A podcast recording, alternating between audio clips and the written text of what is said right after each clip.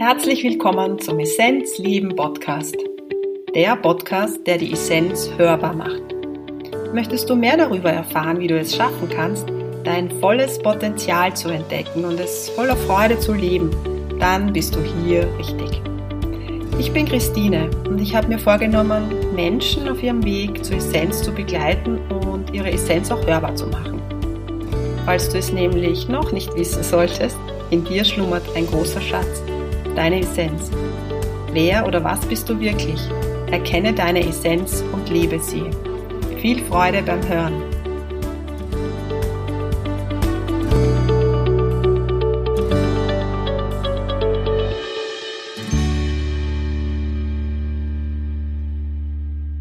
Ich freue mich, dass du wieder dabei bist, die Essenz hörbar, der Essenzleben Podcast.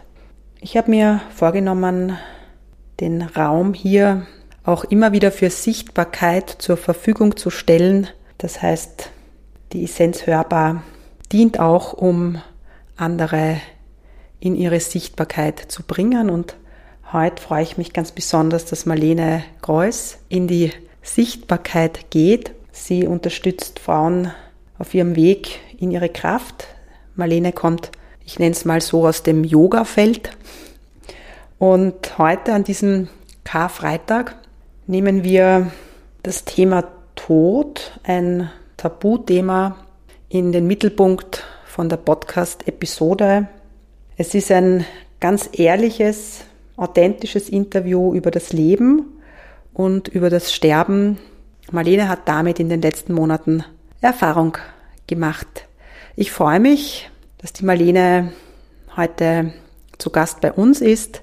Ganz viel Inspiration für dich. Liebe Marlene, herzlich willkommen im Essenzleben Podcast. Ich freue mich, dass du heute da bist. Ich stelle am Anfang immer meine Interviewgäste vor. Die, die, die meinen Podcast kennen, die wissen das. Und Worum es mir heute ganz besonders geht, ist, dass hier eine Frau sitzt, die für mich sehr mutig ist, weil sie da sitzt. Und ihr werdet gleich wissen, warum. Die Marlene kommt aus dem, ich sage jetzt mal so aus dem Yoga-Bereich. Ich kenne sie auch, weil sie schon bei mir in der Praxis war und weil ich sie auch sehr schätze als Frau und auch als, ich sage es jetzt mal unter Anführungszeichen, als, als Frau, die andere auf ihrem Weg unterstützt. Sie fühlt sich noch so ein bisschen in den, in den Anfangssteps, obwohl sie eigentlich schon viel weiter ist, gefühlt. Und ich habe sie heute deshalb eingeladen, weil ich ihren Mut bewundere. Sie hat vor ein paar Monaten ihren Bruder verloren, so sagen wir das. Ihr Bruder ist ins Licht gegangen und das hat ihr natürlich kurz mal den Boden unter den Füßen weggerissen. Wie sie es gemeistert hat, das war, sage ich jetzt einmal, die Meisterschaft, weil das hast du wirklich meisterlich gemacht, weil es war ein Herzensmensch oder ist ein Herzensmensch von dir. Und so war es mir heute wichtig, dich einzuladen, weil der Tod und auch das Sterben wird nach wie vor in unserer Gesellschaft immer weggeschoben. Ich habe dir vorher auch schon, wir haben vorher schon ein bisschen geplaudert, so ein bisschen meinen Zugang auch erzählt. Mm, ich habe in diesem Leben eine Zeit gehabt, wo ich nicht mehr leben wollte und wo mir das Leben zu anstrengend war und wo ich so das Gefühl hatte, alles, was nachher kommt, wird leicht und unbeschwert. Heute ist es so, dass ich glaube, dass was nachher kommt, ist leicht und unbeschwert, aber ich glaube auch, dass das, was wir hier leben, das Leben nämlich an und für sich leicht und unbeschwert sein darf, aber dafür braucht es halt auch gewisse Prozesse wir Menschen sind sehr verhaftet an die Materie, an materielle Dinge und auch an Menschen. Und oft hilft es uns, wenn wir etwas verlieren, sei es jetzt materiell, aber noch viel schlimmer einen Menschen, mm, dass wir erst dann erkennen, ähm, dass wir eigentlich gar nichts besitzen und dass wir dann auch eine gewisse Freiheit bekommen. Liebe Marlene, nochmal vielen Dank, dass du da bist und so starte ich gleich mit einer ersten Frage an dich. Dein Bruder ist vor ein paar Monaten gestorben, so sagen wir, also der physische Körper ist gestorben. Wie schaffen wir Menschen es, ich rede jetzt mal so global, dass wir so einen Schmerz überwinden? Wie hast du es geschafft, trotzdem, ähm, ich nenne es immer, in der Essenz zu bleiben und weiterzugehen? Hm.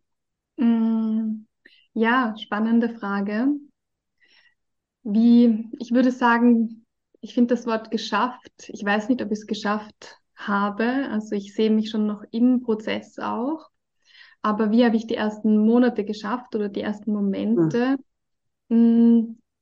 Es war so der allererste Gedanke einfach, ähm, als ich das gespürt habe, dass es passiert ist, dass irgendwie so, jetzt habe ich es geschafft, weil schlimmer geht's nicht mehr.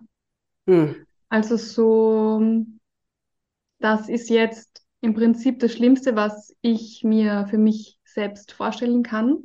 Und jetzt bin ich genau da. Und es war so ein kurzer Moment der Entscheidung. Es war eigentlich nicht wirklich eine Entscheidung. Es war ein kurzer Moment, wo ich die Option gespürt habe, es kann jetzt komplett da hineinsinken und komplett einsteigen in, und also nicht eigentlich nicht einsteigen, sondern eher aufgeben. Oder ich kann mich dafür entscheiden, dass es weitergeht, dass ich jetzt weiß, was das Tiefste, was das Tiefste einfach ist, wo ich zumindest gedacht hin kann. Und es war eigentlich für mich gleich klar, okay, zumindestens also das, das, das Positivste daran war so, okay, es geht jetzt nicht schlimmer. Es kann jetzt mhm. eigentlich passieren, was noch schlimmer ist. Mhm. Und dann ähm, einfach auch der Gedanke an meine Mutter, dass ich da jetzt für sie einfach auch da sein muss, mhm. so möchte, der war auch ganz, ganz stark. Mhm. Und gab es für dich irgendwie sowas, weil dein Weg ist ja schon ein, ich sage jetzt, ich nenne es jetzt ein spiritueller, ja, du kommst aus dem Yoga-Bereich, wenn wir da tiefer gehen und Yoga als das sehen, was es ist, also jetzt nicht rein einfach nur Körperübungen, sondern dass wir erkennen, dass da einfach viel mehr ist, dann haben wir ja meistens da auch schon ein bisschen einen Zugang zur Tiefe. Ich nenne es jetzt mal so. Mhm. Gab es da irgendwas, wo du sagst, auf das konntest du dann sofort zurückgreifen in irgendeiner Form? Absolut. Also ich kann es jetzt gar nicht so festmachen an einem yoga-philosophischen Werk oder an einem Zitat oder an einer besonderen Schrift, aber es war sofort irgendwie, ich hab, hätte davor nicht sagen können, dass mein, ich nenne es jetzt mal so, Glaube an die ganzen, an die Essenz sozusagen, was hinter dem Yoga steht, so wie du es genannt hast, so unglaublich stark ist. Also auch das war so präsent und es hat mir so viel Kraft gegeben, einfach mein, mein Wissen, ähm, was ich, das hätte ich vorher niemals gedacht. Das hätte ich, hätte ich mir nie gedacht, dass da, dass mich das auch so stützt, einfach so. Und es war für mich komplett klar, es war überhaupt keine Frage, dass eben es diesen, diesen Zyklus an Wiedergeburten und immer wieder in ein neues Leben einsteigen, dass das absolut die Wahrheit ist. Und das hätte ich davor, glaube ich, nicht mit hundertprozentiger Sicherheit sagen können, dass ich das wirklich hundertprozentig glaube. Hm. Also der tiefe Glaube, dass mhm. da einfach noch mehr ist als nur mhm. der physische Körper. Mhm. Hm. Was ich mich auch immer wieder frage ist, also ich beschäftige mich mit dem Menschen und mit all dem oder all das, was den Menschen auch beschäftigt. Und ich habe mich in frühen Jahren viel mit Nahtoderfahrungen beschäftigt. Ja? Also ich weiß nicht, wie alt ich war, aber es war noch zu Schulzeiten und habe auch viel von Elisabeth Kübler-Ross gelesen. Ich weiß nicht, ob dir die was sagt. Das ist eine, eine Sterbeforscherin und sie beschreibt, wenn sowohl wenn jemand stirbt, also wenn jemand erfährt, dass er eine Krankheit hat, die vielleicht dazu führen kann, dass es nicht physisch überlebt, dass der Mensch durch gewisse Prozesse geht. Aber auch, wenn wir mit dem Tod konfrontiert werden von einer anderen Person, also wenn jemand geht, dass wir so durch gewisse Prozesse gehen. Und eines ist so dieses nicht wahrhaben wollen. Das heißt, dass wir das so wie, na, das gibt's nicht, das ist überhaupt, das kann nicht stimmen. Ja. Ähm, ich, ich, ich erzähle jetzt so die, die, die Schritte und ich, würde mich einfach nur interessieren, ob du das auch so wahrgenommen hast. Es geht dann auch so um um Wut. Also sprich, dass du auch aggressiv wird. Also das heißt, das ist wirklich, äh, äh, ja, also das heißt so, äh, dann auch so um ein Verhandeln. Das heißt, du sprichst nochmal mit Gott und so kann der nicht nochmal kommen, ja. Oder wenn du eine Krankheit hast, äh, versucht man da halt nochmal so mh, irgendwie zu schauen, ob es noch geht. Und auch Depression. Das heißt, totale, totale starre Stillstand, bis es dann zur Akzeptanz kommt. Und dauert unterschiedlich lang. Übrigens auch, wenn, wenn Eltern erfahren, dass ihr Kind mit einer unter Anführungszeichen Behinderung auf die Welt kommt, gehen ebenfalls durch diese Prozesse durch. Ja, also immer dann, wenn wir so etwas nicht wahrhaben wollen. Ja, man kann das auf, auf ganz viele Dinge eigentlich auch umlegen. Ja, aber das Schlimmste ist natürlich, wenn man mit, mit dem physischen Tod konfrontiert wird. Ja, also einfach nochmal zu, zur Frage, hast du da, kannst, gehst du damit in Resonanz? War das bei dir auch ähnlich? Gewisse Punkte auf jeden Fall. Ähm, also, ich würde sagen, bevor dieser Punkt nicht wahrhaben wollen eingetreten ist, war noch davor noch eine andere Stufe und das ist so dieser Überlebensmodus. Also ich selber habe auch schon eine Nahtoderfahrung gemacht und daher habe ich diesen Modus von mir selbst auch schon gekannt. Mhm. Und damals, als ich die Nachricht ähm, bekommen habe, dass er nicht mehr da ist, ähm, ist genau der gleiche Modus, ist genau dieses Schema, okay, eine To-Do-Liste im Prinzip, was muss ich jetzt machen, wen muss ich informieren, relativ erstmal so ohne Emotionen einmal, was müssen wir jetzt organisieren, wie funktioniert das alles, wie laufen da die Prozesse ab, das war das Erste. Und ich würde sagen, dann kam erst dieses nicht wahrhaben wollen, dieses, okay, gut, wo ist jetzt die Kamera? Mhm ihn ständig auch überall sehen, ah, da ist er ja eh, oder er ruft mich an, oder also dieses, nein, das ist ja alles nur ein Witz und das kann ja eigentlich überhaupt nicht sein, absolut. Also das war für mich dann so der, dieser Prozess hat sicher hm, ein paar Wochen gedauert, einfach auch. Und deswegen, ich wollte am Anfang auch gar keine Verabschiedung machen. Und auch bei der Verabschiedung war es für mich so, ich will das ja überhaupt nicht, ich will mich nicht verabschieden. Mhm. Also da bin ich auch sehr in den Widerstand gegangen. Ähm, genau, das ist mir entgegengekommen, dass das relativ lange gedauert hat, bis wir dann einen Termin bekommen haben und dann in dem Moment ich dann schon ein bisschen mehr bereit war, ähm, mhm. sozusagen mich zu verabschieden. Mm, die Wut und die Aggression, muss ich sagen, habe ich auch gespürt, aber eher gegen die Gesellschaft. Mhm. Und zwar im Sinne davon, dass einfach Tod ein absolutes Tabuthema ist.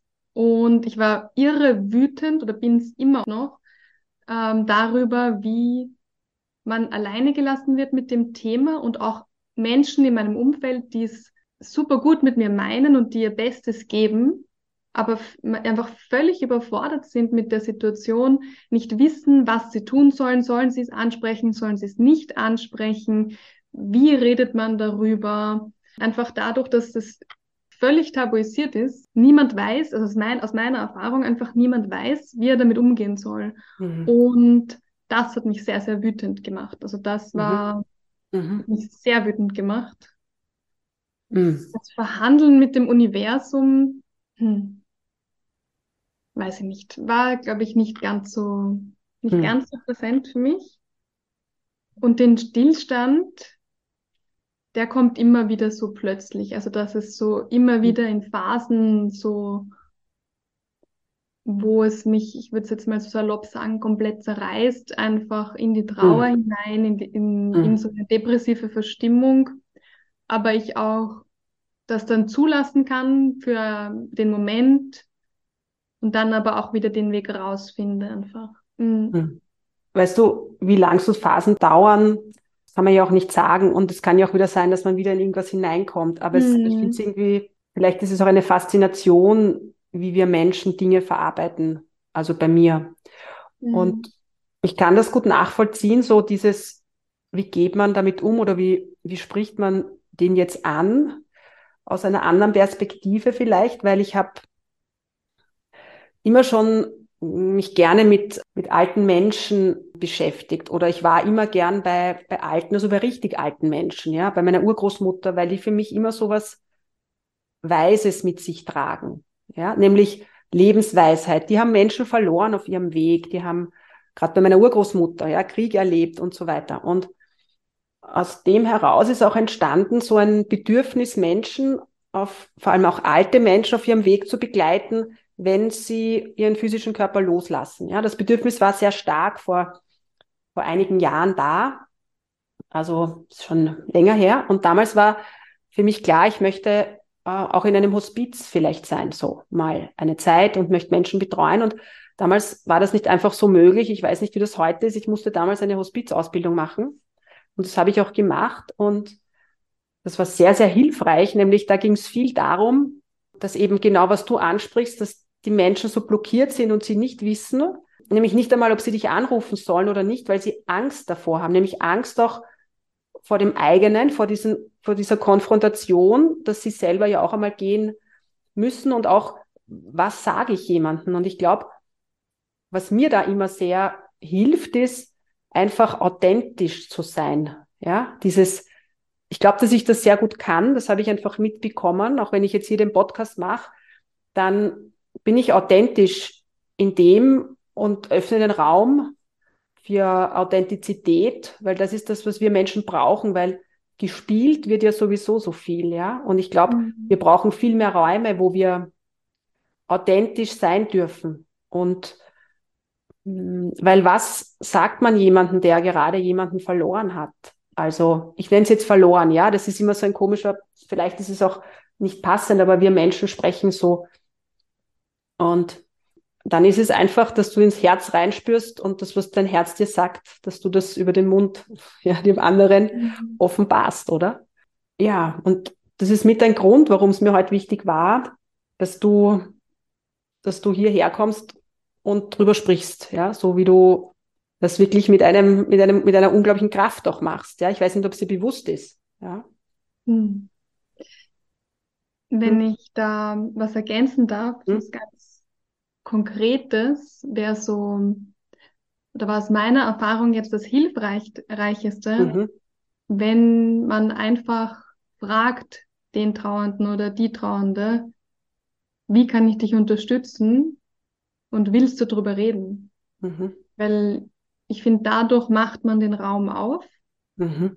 und der oder die Trauernde kann einfach entscheiden, möchte ich da jetzt hineingehen oder nicht. Und ich glaube, die Angst davor, dann das zu triggern, ist unbegründet, weil ich glaube, wenn man in dem Trauerprozess ist, dann ist die Trauer sowieso die ganze Zeit immer präsent. Also ich glaube, ich kann nur für mich sprechen, aber dass man da als Außenstehender keine Angst haben oder wenig Angst haben muss, dass man dann plötzlich die Trauer extrem hervorbringt, weil die ja sowieso bis zu einem gewissen Grad immer da ist und man so der Person einfach den Entscheidungsspielraum lässt. Ja, ich möchte drüber reden und einfach zeigt, ich bin da, ich gebe dir den Raum und du kannst ihn haben oder du kannst ihn nutzen.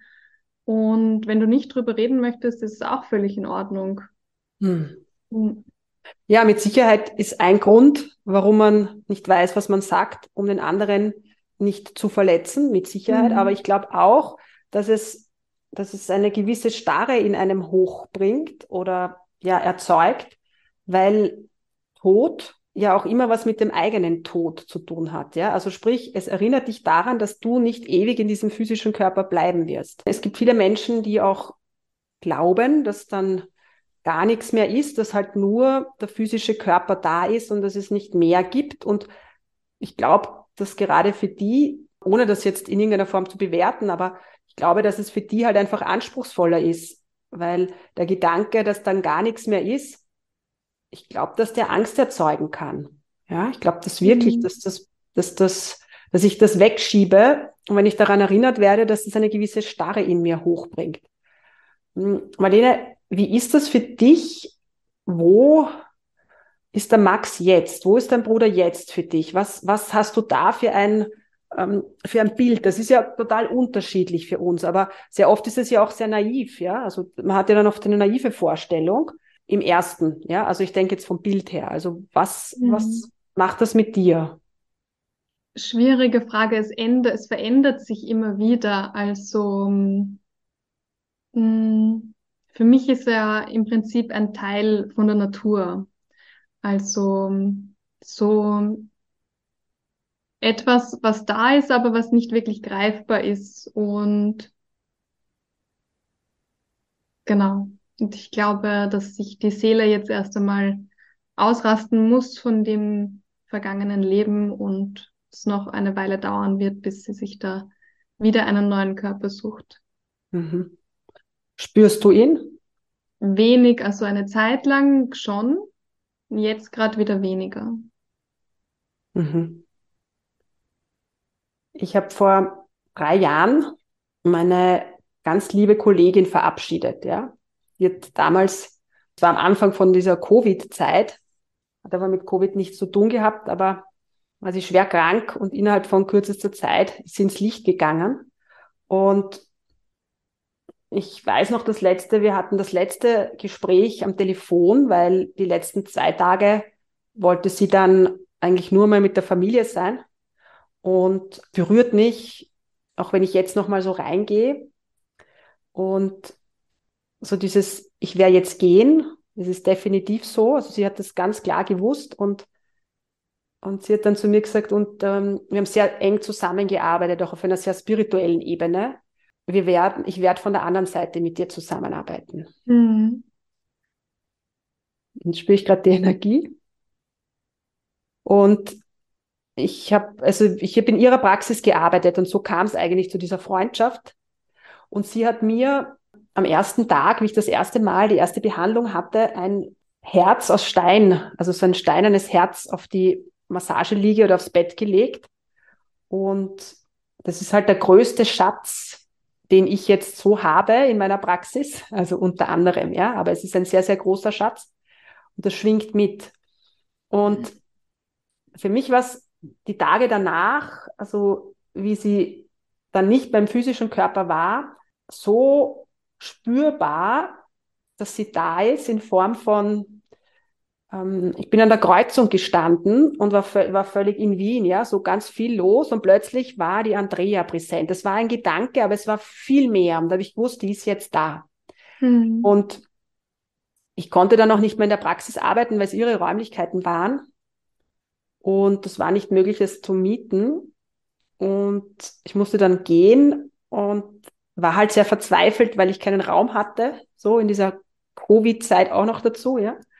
Und, und da habe ich ganz stark mit ihr kommuniziert, ja. Das war das erste Mal, wo ich richtig gespürt habe, das kommt an. Und innerhalb kürzester Zeit hatte ich wieder Räumlichkeiten, ja. Also es war ganz klar, dass da eine Frequenz da ist, die unterstützt, ja. Ich will das jetzt einfach nur sagen, weil wir können dieses naive Bild haben von Himmel. Das meine ich damit mit naivem Bild, mhm. ja. Das alles unterstützt uns, dass wir ähm, wissen, dass die Frequenz von einem Menschen nicht gehen kann, weil Energie kann nicht gehen. Das ist nicht möglich. Mhm. Und du weißt ja, ich erzähle gern vom Lampenschirmmodell. Ähm, und ich beschäftige mich ja eigentlich mit nichts anderem als damit, was sind wir Menschen eigentlich und wie können wir die Frequenz so verändern, dass wir uns spüren in dem, was wir wirklich sind. Und ähm, ja, da, da, die Glühbirne bleibt einfach, ja, das Licht in der Mitte bleibt und das sehen wir natürlich und fühlen wir auch, ja. Marlene, du hast erzählt, dass du auch schon mit dem Tod konfrontiert worden bist, nämlich mit einem Nahtod-Erlebnis. Ich weiß nicht, inwiefern du das auch erzählen möchtest. Das wird mich mhm. interessieren und ich habe das Gefühl, dass es auch wichtig wäre, zu teilen. Mhm. Und du schaust einfach, wie sehr du dich da öffnen willst und was du uns da erzählen möchtest. Mm, also ich hatte im Prinzip zwei Erfahrungen hintereinander innerhalb von ein paar Wochen. Die erste war, ist immer die Frage, was man als Nahtod bezeichnet, aber da hatte ich über langen Zeitraum sehr, sehr hohes Fieber, über 41 Grad im ähm, schlimmsten Moment. Das war ähm, in Indien. Und ich musste dann diese Reise abbrechen und genau, habe da auch gar keine Erinnerungen mehr dran, wie ich es überhaupt geschafft habe, in Wien wieder anzukommen. Und ähm, also das, da habe ich schon damals gemerkt, dass mein Körper einfach sehr kämpft, um da noch irgendwie, weil es waren ungefähr zwei Wochen wo das Fieber einfach nicht runtergegangen ist und immer nur durch Medikamente ein bisschen sich gesenkt hat, aber dann sofort wieder extrem in die Höhe geschossen ist. Und man konnte damals nie feststellen, was das Problem ist, ich habe sowohl in Indien ähm, war ich im Spital als auch dann in Österreich und es gab nie eine Diagnose. Hm. Und ein paar Wochen später hatte ich dann einen Autounfall, als ich wieder in Wien war. Der, also das Auto war komplett zerstört. Hm. Es war in alle Richtungen ähm, eingedäpscht. Und es war ein großes Surprise, dass mir relativ wenig passiert ist. Also ich habe ähm, viele Prellungen gehabt, große Schmerzen in der Halswirbelsäule, ähm, Trauma in der Halswirbelsäule. Und ja, das war für mich auch so ein bisschen ein Neubeginn. Also da ist auch mein Weg dann in eine andere Richtung gegangen nach diesen mhm. beiden Erfahrungen mhm. ähm, beruflich und ja, also gerade in diesem Moment, in dem Autounfall, habe ich auch, so wie man das aus dem, aus dem Fernsehen kennt, dass alles so ganz in Zeitlupe ist und das Leben vor einem noch einmal so abläuft. Also hm. genau diese Erfahrung. Und ich habe auch diesen Airbag gesehen, wie er ganz langsam auf mich zukommt. Und ähm, ja, das war eine prägende oder zwei prägende Erfahrungen. Mhm. Ich denke dann bei sowas auch immer an schamanische Prozesse, Erfahrungen, die ich gemacht habe. Mhm. Ähm, nämlich, man spricht dann auch so vom kleinen Tod. Ja? Also sprich, was ist damit gemeint? Dass wir auch von unserem Ego loslassen ein bisschen. Ja? Also sprich, einfach mal dorthin katapultiert werden, wo wir eigentlich zu Hause sind, nämlich in unsere Essenz. Ja? Und gerade bei so schamanischen Prozessen, ich sage es jetzt, es gibt sicher andere Dinge auch, aber das mhm. ist die mhm. Erfahrung, die ich gemacht habe, wirst du plötzlich, ähm, und es ist aber anstrengend, weil du bleibst bei, du, du hältst den Verstand und die Emotionen in diesem Prozess ganz fest, du willst es nicht loslassen. Und, und äh, aufgrund von Pflanzenmedizin wirst du dazu gebracht, dass du, dass du in die Essenz hineinkatapultiert wirst mhm. und es fühlt sich momentan an wie Sterben.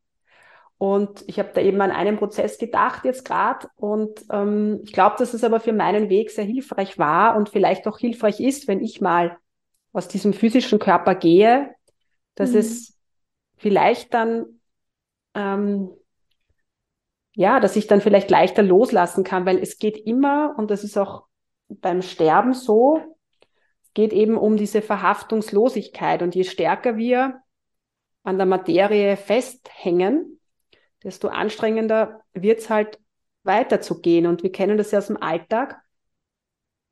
Wir haben ja jetzt schon so eine Phase, wo es immer wieder so auch um, um Loslassen und Minimalis, Min, Minimalismus geht. Minimalismus stimmt, ja, genau. Mhm. Und äh, wo wir versuchen, einfach mit wenig zu leben. Nicht deshalb, weil wir im Mangel sind und sagen, wir wollen jetzt einfach nur so wenig und spielen uns jetzt so vor, dass wir nichts haben, sondern es geht um das andere eigentlich loszulassen und das, was nicht mehr dienlich ist. Und wir Menschen halten halt sehr viel fest. Und ich glaube, dass dich diese Erlebnisse, die du hattest, auch ähm, ein Stückchen je im Jetzt unterstützt haben. Also sprich, dass dich dieser Trauerprozess ähm, wahrscheinlich ähm, oder dass dieser Trauerprozess unterstützt worden ist durch die Erfahrungen, die du schon gemacht hast. Ja, das glaube ich ganz fest. Marlene, was bedeutet für dich Gott? Was ist für dich Gott, wenn wir von Gott sprechen? Gibt es da für dich irgendein Bild oder irgendetwas, was für dich mhm. das beschreibt? Mhm. Ich persönlich identifiziere mich sehr gut mit dem Begriff Universum. Mhm. Also ich finde, da ist es resoniert irgendwie mehr mit mir. Und ich muss sagen, dass da, egal was für einen Begriff man verwendet, ganz, ganz, ganz viel da ist und dass ich auch schon mein Leben lang, schon als Kind gespürt habe, dass da was da ist. Also da gab es eigentlich kein nie einen Zweifel. Also es für mich immer klar, dass da etwas präsent ist, was einen immer umgibt und was einen auch leitet und führt, wenn man bereit ist, es zu sehen und es zuzulassen. Hm. Also ich habe immer wieder gemerkt, desto mehr ich ähm, auch da bereit war zu empfangen und zu sehen und hinzuschauen, desto mehr wurde ich auch geführt. desto mehr ich versuche, immer die Kontrolle an mich zu reißen, ähm, desto schwieriger wird es halt. Ähm, und ja, im Zusammenhang mit, mit dem Thema Tod, mit dem Verlust, also es war für mich auch also absolut klar, dass eben da ganz viel da ist, dass er jetzt nicht, wie du sagst, einfach weg ist, sondern dass er weiter präsent ist und da mh, hm, auch geführt wird, wird und nicht ins Nichts gegangen ist und dort ganz alleine ist, sondern dass er da auch gehalten und getragen wird von, vom Universum oder von Gott oder genau, und dass auch im Prinzip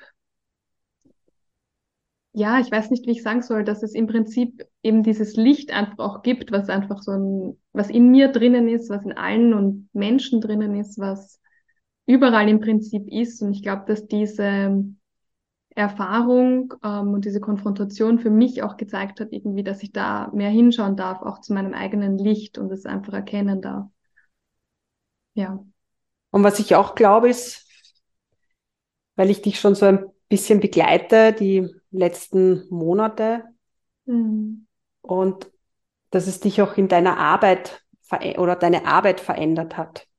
Also ich glaube, mhm. dass dich dieser Prozess noch stärker zu der Frau macht, die andere auf ihrem Weg ähm, unterstützen kann.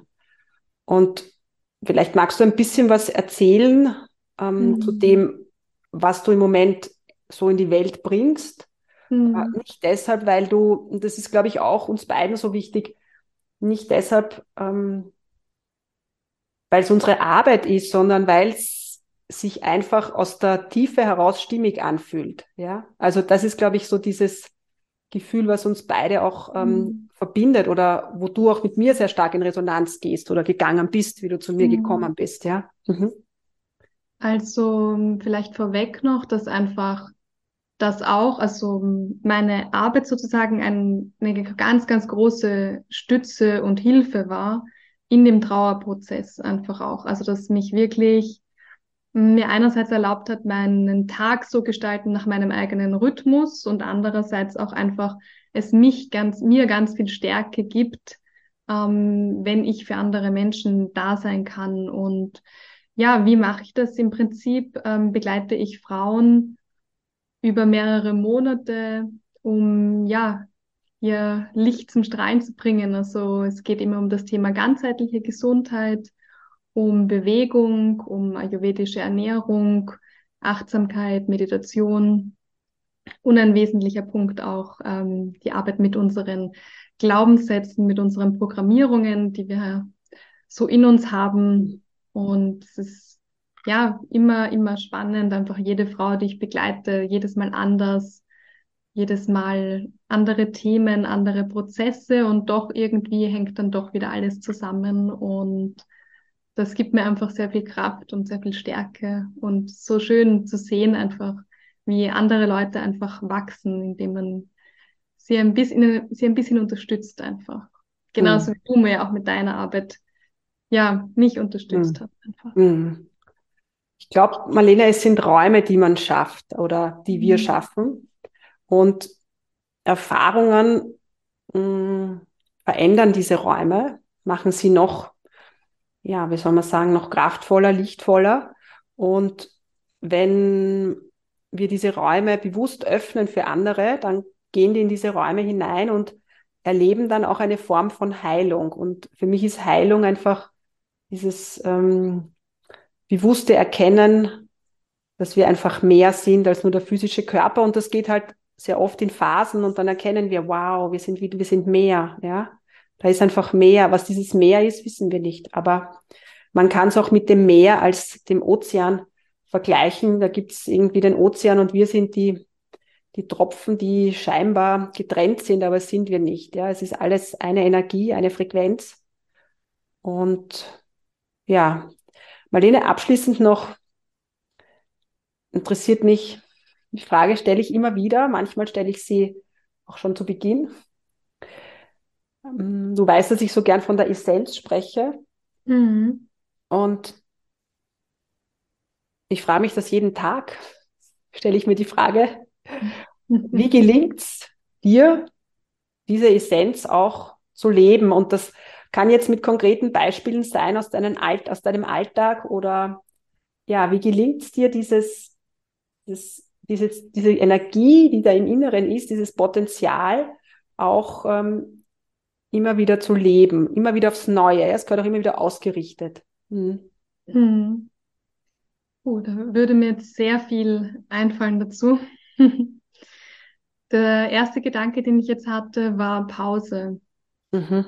Also ich glaube, für mich ist so das Kernelement immer wieder eine Pause zu schaffen und zu reflektieren auf die eine oder andere Art und Weise, sich ähm, einerseits durch Stille, andererseits durch Journaling, das ich sehr entdeckt habe, das mir sehr hilft. Ähm, da einfach immer wieder bei sich selbst einzuchecken, wo stehe ich gerade, passt das, was ich eigentlich den ganzen Tag mache, zu dem, wo ich eigentlich hin möchte, wer ich eigentlich sein möchte, beziehungsweise wer ich eigentlich bin. Und auch immer wieder sich rausnehmen aus der Situation. Also sei das, dass man einfach einen kleinen Urlaub macht oder wenn das nicht möglich ist, dass man mal rausfährt und was Neues sieht. Also ich glaube, das ist dieses einen neuen Impuls auch im Außen sich immer wieder zu holen, indem man, damit meine ich aber jetzt nicht eine aktive Beschäftigung, sondern einfach so ein bisschen ein, wie du es nennst, auch immer dieses so sein, einfach mal sein irgendwo. Hm. Und bei sich selbst einzuchecken. Also ich glaube, das ist so für mich das Wesentliche, was mich unterstützt dabei, hm. so in den Prozess mhm. meiner. Essenz zu kommen und sie zu mhm. leben. Mhm.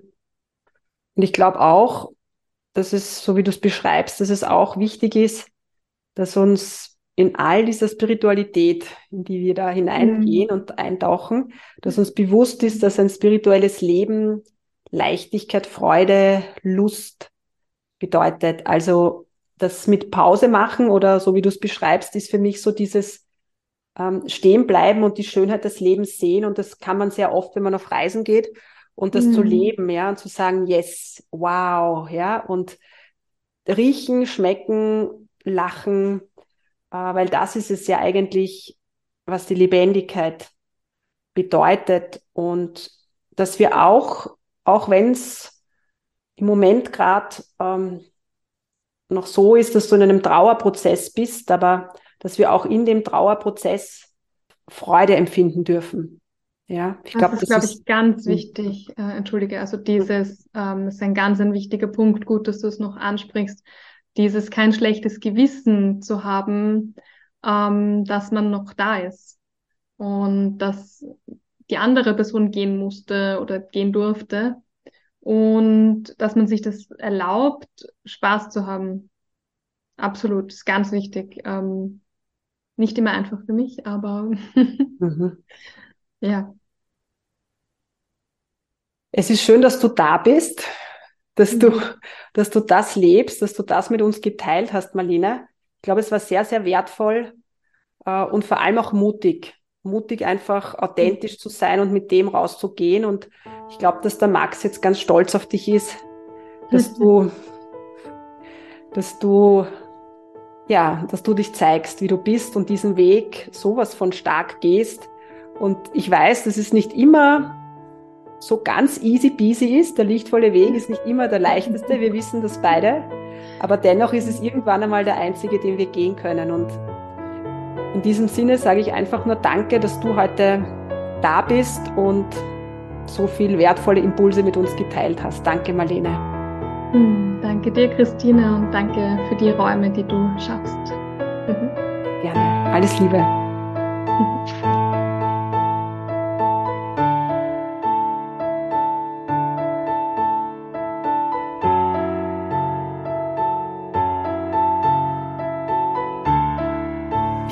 findest du weitere Informationen zu meinem Gast auf meiner Webseite essenzleben.at. Und wer sich gerufen fühlt, tiefer in Energiearbeit einzutauchen.